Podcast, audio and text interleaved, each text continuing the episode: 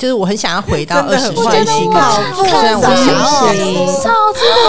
欢迎收听女子股份有限公司。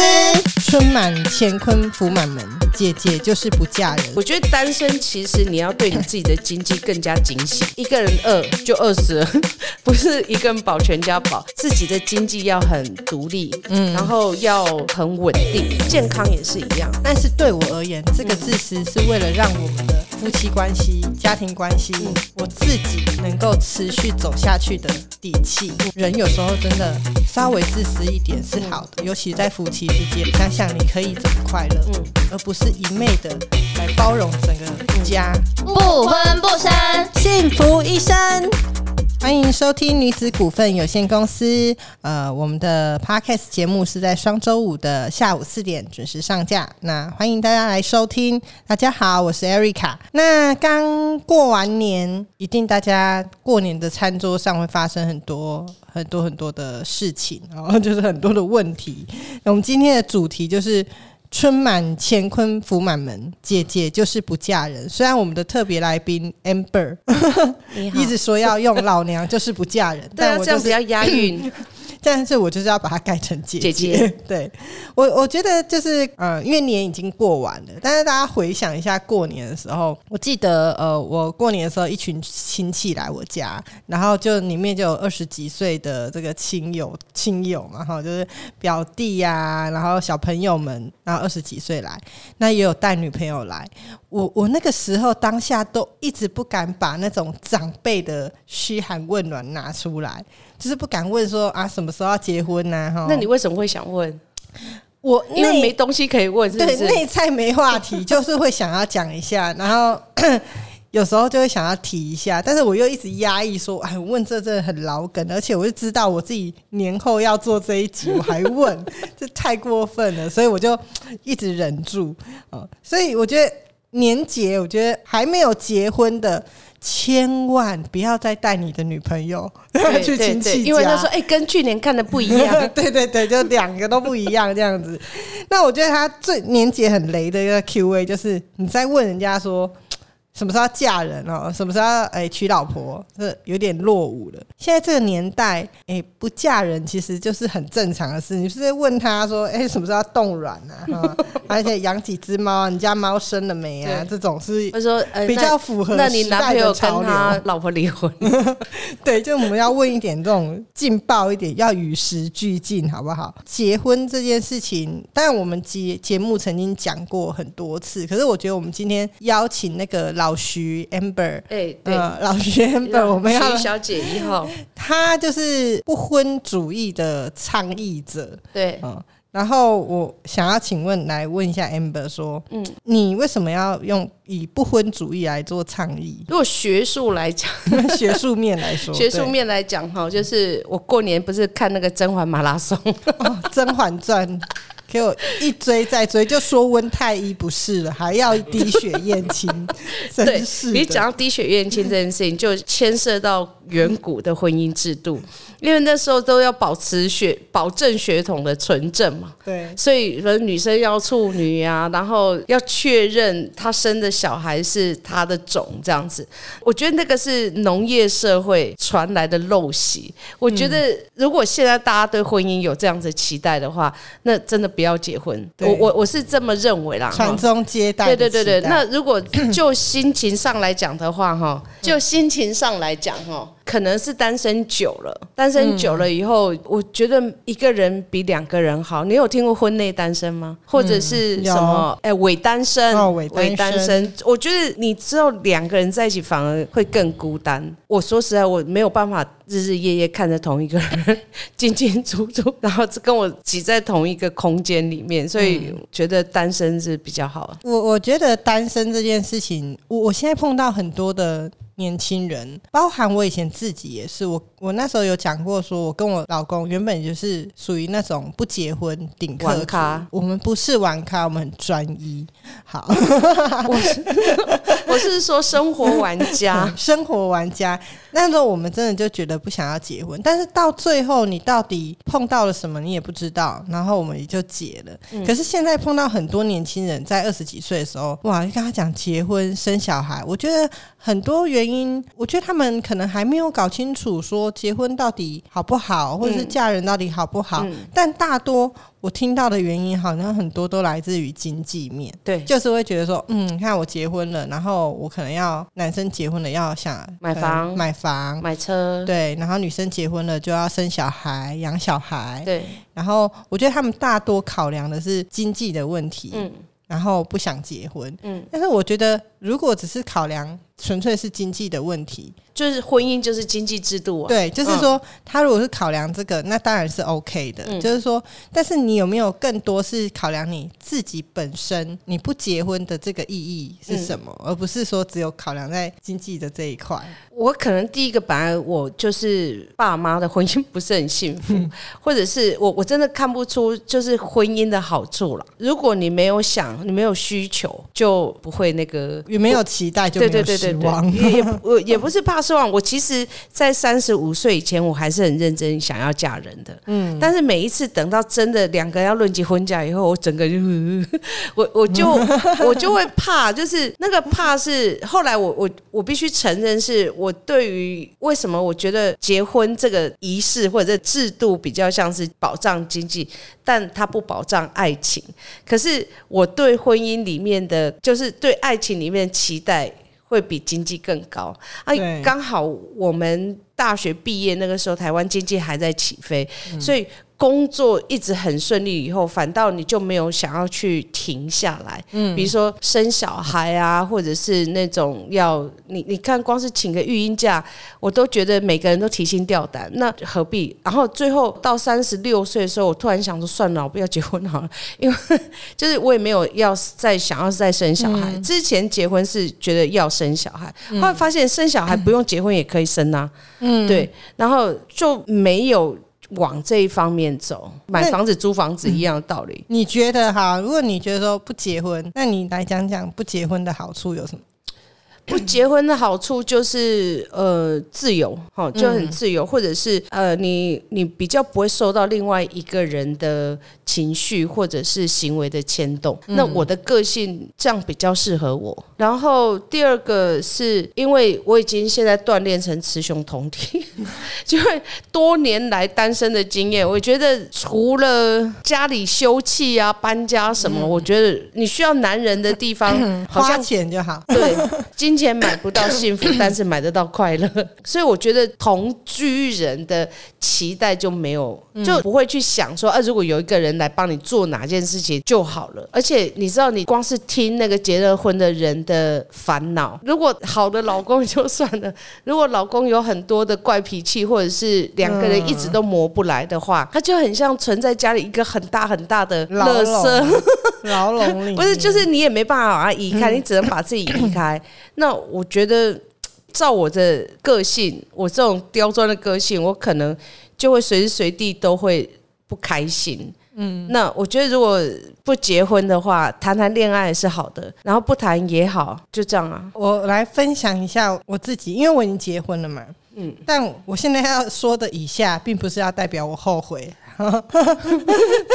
只是说我真的觉得回想回来，如果不结婚或是不嫁人，到底有什么好处？然后我今天就默默列了几点，第一个就是回家你可以直接躺平，对，不用洗衣煮饭。对做家事，而且可以把袜子丢在地上，然后自己再捡起来。然后第二个是你可能可以有很多不同的朋友，哦嗯甚至是异性朋友，你不用有太多的太拘束。有一些人可能比较保守，就是你不能单独上人家的车啊，然后去哪里去哪里啊，就是说可能。不太能够单独跟一些异性朋友可以出去吃饭这样子，然后你也可以不用向任何人去交代你的行程，嗯，对不对？不用跟公公婆婆说，哦、我今天呃不回去跟老公说我今天要晚点回家，哦然后还有就是自己赚的钱自己可以花光，不用养小孩。对，不用不用跟老公一起缴房贷。好了，如果自己要缴房贷也是可以，或者是说，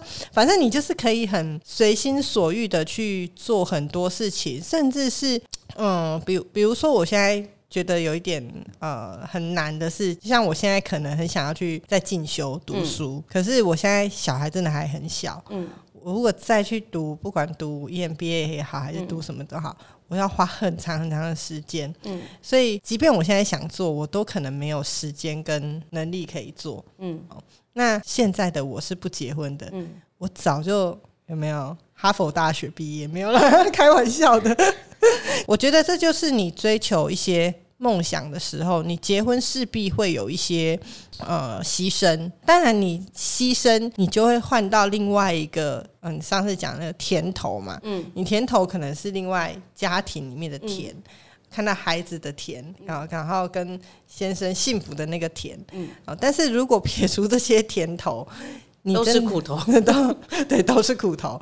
然后你要怎么样去啊？看到现在。那种不结婚的人，有时候真的也是挺羡慕的。是我吗？是 我们讲一个比较经济的话题好了。嗯，就是我最后一个男朋友，你知道，旅行夫妻同居，就是在性方面他很活跃。对。可是你知道，老娘我真的每天那时候在广告公司，每一天都好累哦。嗯，我之后就是已经就很累，没有兴致。那时候没有玛卡，不是玛卡这件事情是就没兴致，而且我我可能真的是很标准喜新厌旧吧，反正就是就没兴致，然后他就会跟你发脾气。我觉得那个压力超大的。嗯，他不是跟我住一起，但是到我家的时候。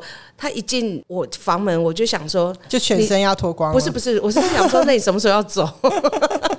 对，所以，我我觉得那个压力，就是有时候是可能要承接对方情绪，或者是对方期待你做不到的时候。嗯，那我又是一个很难拒绝别人的人。我拒绝别人的方法，我最近也要练习一下。我拒绝别人方法就是没有说好，就是等于拒绝。但是大家觉得没有说好就是好，所以这个是一个。那还有一个就是你知道。婚姻这件事情啊，最近也是因为我朋友有个很好的朋友，她在跟她老公在协议离婚的过程。那因为他们两个结婚前我就认识他们两个，反正就是最后终究是在讲钱的事情。嗯，我觉得小孩子的。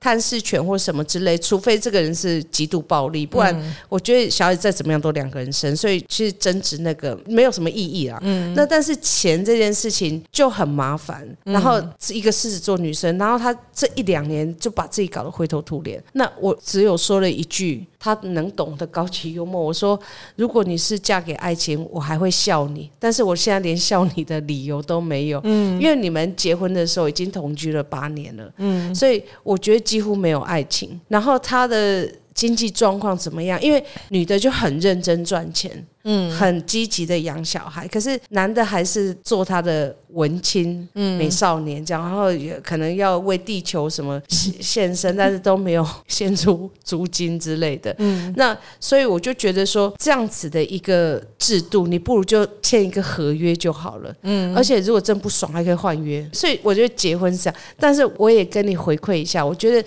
结婚的好处好了。好，我觉得有点伤感，但是但是是好是 就是。是像那时候我们不是三级警戒吗？你关在家里，其实我有一度，因为大家都会一直看电视，没事做就上网看电视。虽然我是念传播，但是就是会被这种。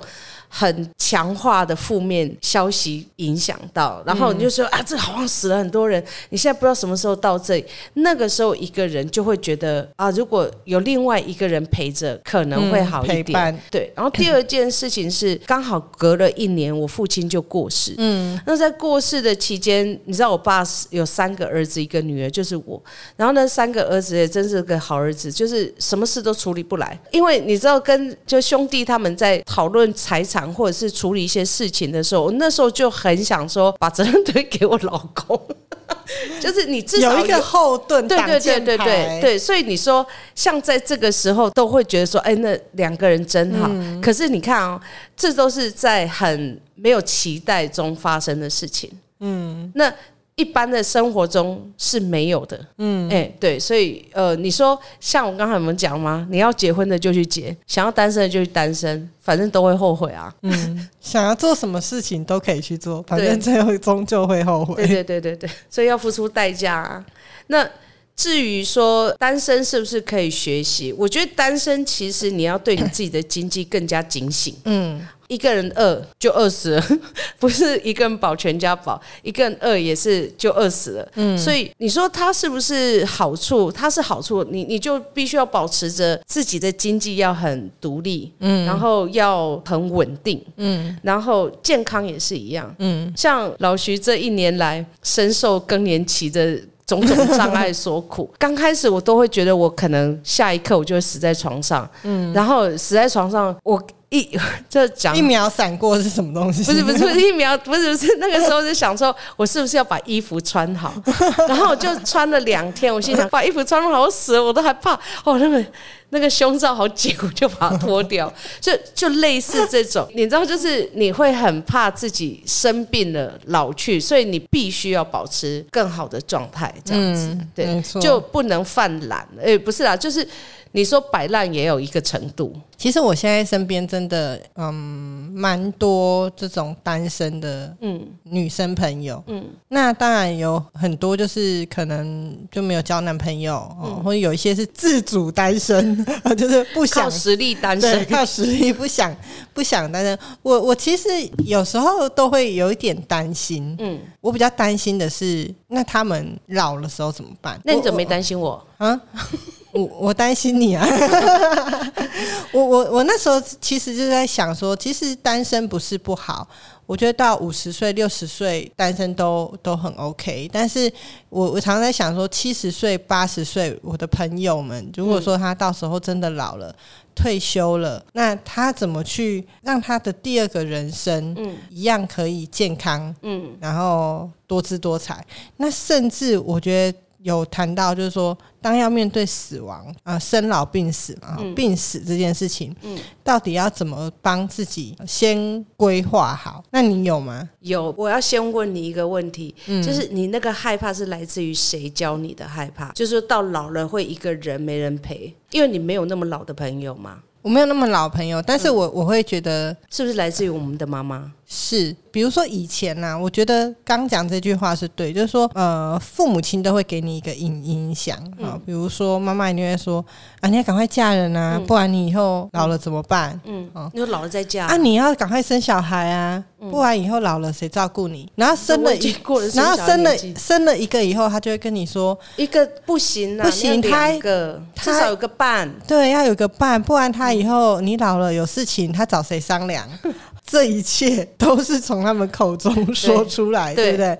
甚至像前几年，我妈也会问我说，呃那时候刚跟先生结婚，然后我我妈妈都会问说：“哎、你们要买房子、买车子、买什么？嗯，啊啊，这是谁的名字？”老人家会问，嗯我说是谁的名字？因为他会担心啊，万一以后你离婚了，那这个财产归谁？嗯，好，然后然后你辛辛苦苦跟老公一起打拼的，可能一栋房子什么，嗯，最后会是归谁？嗯？所以呃，我觉得那那个年代的很多的社会情节，对。他的担心，对。其实是一直是灌输在我们身上，所以我我当当然就是的确不知不觉，我也会担心我身边的这些朋友说，嗯哎、你四十几岁了，然后我我现在都会鼓励我一些朋友，比如说四十几岁，然后你可能中年失业了，嗯。嗯，我会希望他赶快去学一些什么哦，然后怎么样怎么样，然后我会就像一个妈妈一样在旁边唠叨，然后但我不一定会鼓励他一定要去嫁嫁人跟结婚，只是嗯。当你没有，就像刚刚 Amber 讲的说，当你选择真的不婚这件事情走到底，嗯。那你到底对你自己的人生有什么样的规划，让你有这个底气可以不婚到底？我我觉得最近看《繁花》，我有一个也有一个启发，就是说男人有三个钱包，我觉得单身的人也要有三个钱包。第一个就是你实际的钱，实质的可能是有房子，或者是有些就是动产不动产产。对，那第二个是你要有朋友嘛，嗯，然后你要有很，我觉得一技之长一定要有。你看，你不要到五十岁还不会用电脑，三岁小孩都会上网了，你不会用电脑，你就会远远落在这个时代。那第三个，其实我觉得那就是要自己预先做好准备的东西。好，那那个算白包好了。嗯，就是我先跟大家讲一个数据，就是因为现在其实单身的人口很多，嗯，女孩子其实是这样，即便你结婚，我们就单身有未婚，还有已未婚、离婚，对对对对对，失婚或者丧偶这样。对，那其实女孩子过四十岁，如果离婚的话，她不会再结婚了。但是男孩子过四十岁离婚，他还会想要再娶，这个是大家会想到，因为男孩子才需要人家照顾。嗯，那可是呢，我我觉得台湾很好，就是我们很平权，然后我们受教育，然后找职业的。到我们这个年代，我算是你们当中最老的一个，但是到我们这个年代，我觉得都是很平等了，所以比较没有就说谁要照顾谁，谁要养家这件事情。以前因为女孩子没有一技之长，都要依附着丈夫嘛，丈夫所以我说以前的婚姻制度是有保障的，现在是可能对女生更没保障。那这个是如果结婚的话，婚前契约真的要写，没钱的更要写。然后最后我觉得老这件事情。我们社会进步这么快，我们受教育到，我觉得很快啦。就是这二三十年来，科技啊，什么知识都迅速爆炸这样子。那所以第一个养老这件事情，单身到老比较不会像我们现在看到什么孤独死或贫穷死，那可能更多的是像我们刚刚谈到的抱团一起养老，然后就说七位一起生活的单身女生，平均年龄八十岁。对我，我觉得那种互相照顾，因为本来呃，慈济基金会也有推出以老扶老，就是六十几岁要去服务八十几岁，但是后来发现太慢了，所以呃，要老的人自己照顾自己。那我觉得养老村是一个选择，但是我们跟朋友之间有讨论到一个，就是可能轻盈共居会更好。嗯，而你不要把老人放在关起来，好像就看不到，而且以后老人比小孩还要多。对，你知道，二零二五年我们现在大概平均五个人里面还是四个，忘了二十五吧，到二十五了。意思是说，六十五岁以上的老人占我们百分之二十五的人口。嗯，你都不算六十五岁以下，所以老人一定更多。而且我们现在很长命，嗯，就是因为医疗嘛，医疗对对对，然后很长命，所以所以你要去想的不是失能或失智，而是你在失能失智之前，你要怎么去过你的人生，那个生活品质会好。那台湾其实也有四个人还是几家人啊，几对夫妻一起买了地盖了楼，可是最后不成。就是涉及产权的问题。那如果真的有一个社会机构，这个是让他们去承租，因为你看他们一定是挂在乡间，八个人分一栋房子的产权就会分很散。那如果其中一个要卖，啊，另外一个人不买，嗯，他就会进来。不对的人，所以最后台湾这个是没有成功的，它会牵涉到不动产的地方。但是我相信，就是所以第一个是相信医疗，第二个我觉得也许我们日后可以去倡议，是说轻盈共居这件事情有没有其他的方法？因为你看，因为在德国非常的对，你可以跟老人一起住的话，你的房租会减很多，或者是你的税金会减很多，那你你就会避免说老人，哎，老人还可以帮你带小孩呢。对对那对，做但是呢，家事、煮对饭，对，你看我为什么说老人不宜把他丢在一个地方，是因为我们苗栗的老家那就是一个村落，嗯，然后小时候六七十年代的时候，那个时候都很繁荣，因为大家都还是中壮年。结果你知道，我每次回去就是会有那个红色的花圈，而且都、哦都是高手，就一个带走一个，一个带走一个。你知道老人心情会不好，然后最后最后他可能就会变空村，嗯，对，所以所以你你看啊，如果你是老人，一看呃呃有人抬出去，呃呃呃有人抬出去，这样不好。所以所以鼓励青年返乡啊。对我，我觉得这个部分我还在期待。那最后我有做什么准备？我留了一笔钱，哦，我买了生前契约，嗯，好，就至少你尸体可以人家要处理。然后我又留了另外一笔钱给我的好闺蜜，嗯，然后我就跟她讲，我说我先留十万，然后我就说你就收收收拾哦，我就不用什么典礼啊。如果那时候我脑袋还够灵活的话，我每年就写赞助案，有没有？如果我的告别式可以变成那个大型赞助会场的话，你们就来喝酒，就。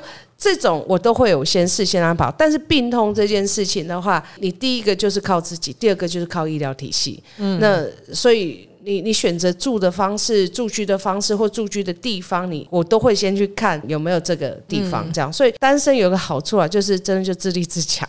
真的，我我觉得讲到那种养老这件事情，嗯，人家想说养儿防老，现在养儿。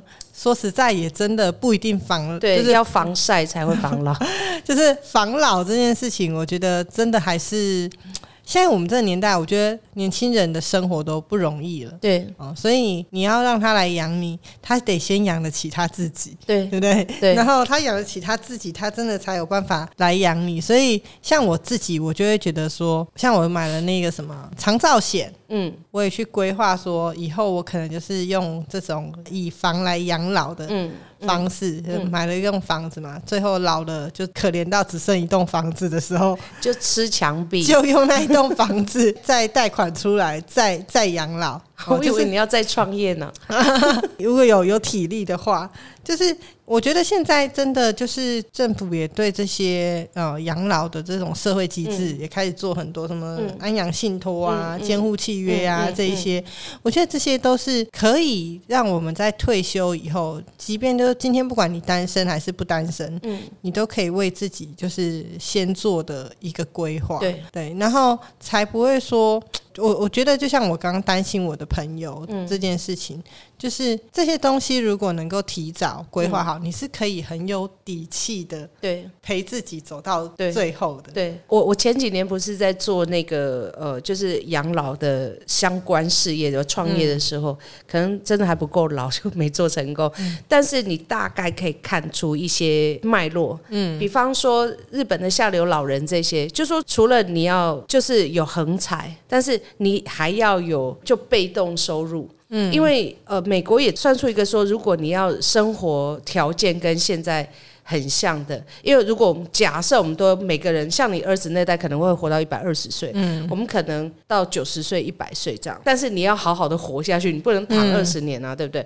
所以呢，呃，你如果要有钱，你要有活力的话，大概比如说平均我们现在月薪八万好了，我们用八万算，你的收入至少还要六万四，就说你以后你以后还要六万，就是退休以后你要确定每一个月能花六万四。你就可以退休，嗯，所以我算一算，我大概七十八岁就可以退休。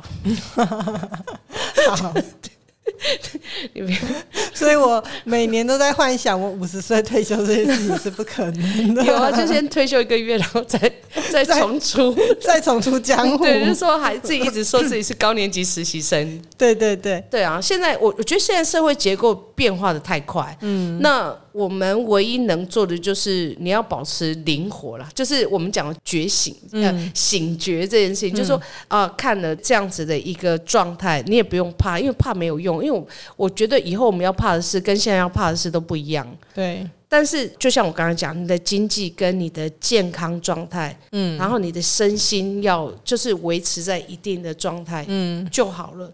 那因为因为你知道，第四个十七岁，第四个十七岁，我倒觉得我我也是我来台中以后学会，就是要多多放过你自己。嗯，比如说，就不要凡事急急忙忙的，或者是什么都要很快，因为在台北就是要快，你没办法忍受在人行道。上面有人走在你前面，就是哎，连走路都要超车。但是我现在没有，我现在走路真的有比较慢，嗯，或者是有时候就哎走太快了，走太快了，就慢慢走这样。虽然慢慢走觉得很害怕，就是你知道你要步调放慢，然后因为你要累积之后，我现我们现在可以累积的财富是我们延缓老化。嗯，对我我觉得不要去论说价跟不价，我觉得刚刚谈到价跟不价的好处，嗯。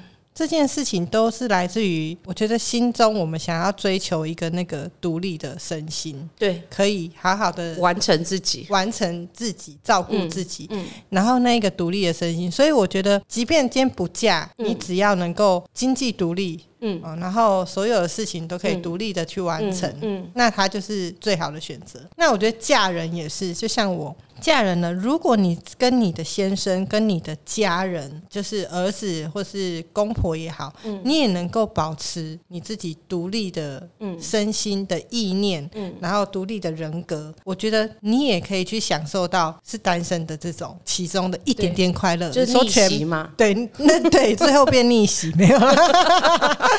我觉得我一直在过着逆袭的生活，而且发现也没事。就是左耳进右耳出。我昨天才刚好跟我先生在讨论，就是聊天的时候，我就告诉我先生说：“哎、夫妻之间有什么事情不要太压抑，嗯你也不需要全部的包容我。嗯，如果你看我不爽，你就动手 你就说出去做。就说出来。我说人呢，跟人之间有时候要活得自私一点。嗯我所谓的自私，就是、嗯。比如说我在周间呃礼拜一、礼拜五这么的忙碌，嗯。我就是想要抽一天好好来对待我自己，嗯。去按摩也好，嗯。去运动也好，嗯。或者是去做任何事情，我想做的事。嗯。这个时候，或许在传统或保守的人眼里面看到，觉得说，哎、你这 有老公、有家人、有小孩。你还花时间去按摩啊？你还花时间去做你喜欢做的事情，嗯这叫自私。嗯但是对我而言，这个自私是为了让我们的夫妻关系、家庭关系，嗯我自己能够持续走下去的底气。嗯所以我就告诉我老公说，人有时候真的稍微自私一点是好的，尤其在夫妻之间，嗯你应该去自私一点，想想你可以怎么快乐，嗯而不是一昧的。来包容整个家这件事情，对。然后造成可能你会有压力或等等的，呃所以我觉得就是说，对于在夫妻关系，你一样也要保持一点单身这样的自由度。对的自由，然后让自己能够随时处于一个也可以随心所欲的状态，你就不会觉得好不嫁人。你还有选择，固然很好。嫁了人，你似乎快要没有选择，只能选择离婚。这件事的话，就很恐怖了，对不对？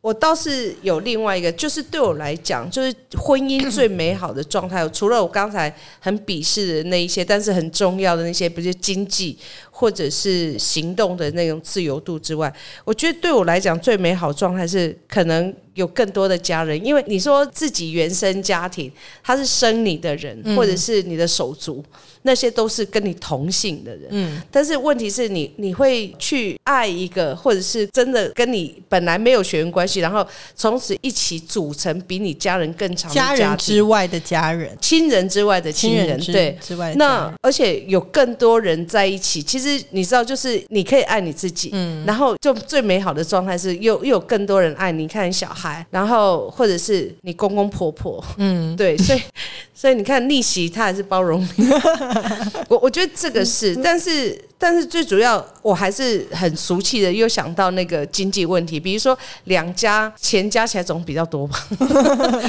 我我觉得总是有好的啦，但是就说这个有没有涉及到，就说最后要互相照顾是有，但是谁照顾谁你就是不知道。嗯，对。但是以前农村就是比较老一辈的人，他的确的害怕是存在的。可是我们这个害怕，我们要去害怕另外一个，就是说可能以后，比如说你跟你老公，因为两个小孩长大要自己。组成家庭，然后呢，你跟你老公可能会跟另外一些单身的人，或者是另外两对，就是像你讲的，一起养老那个组成另外一种家庭，我觉得它也是一个很好的一个扩散，因为我们刚刚讲到最终极，就是你往生那个时候。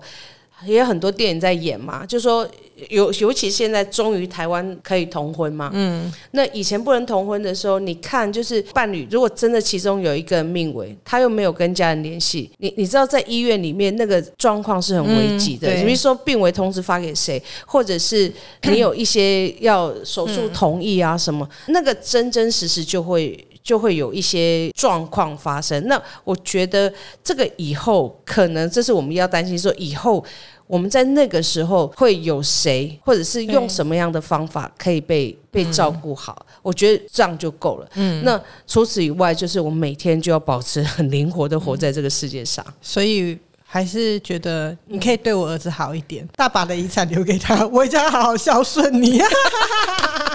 那等他 等他再乖一点就可以。好，我觉得今天就是谈到不婚呃不嫁这件事情，这个就是一个选择。对总结就是刚刚谈到的，呃，不管你结不结婚，单不反正都会后悔。单不单身，对反正都会后悔，也反正你都会在里面尝到你喜爱的甜头。对，女人要存好那三包，对，三包钱。三包钱再对再 repeat。对，一个是不动产，实际的金钱哈，有钱、不动产这些；第二个是友情跟健康。嗯，好，就是你你的关系啦，你人际关系跟健康，还有保持自己自己的那一技之长，最后就是白包。白包你做生前契约也好，保险也好，我我觉得反正我们都用不到，反正我们都用不到，但是就是有为自己在准备嘛，不会让后面的人困困扰扰。对就这样。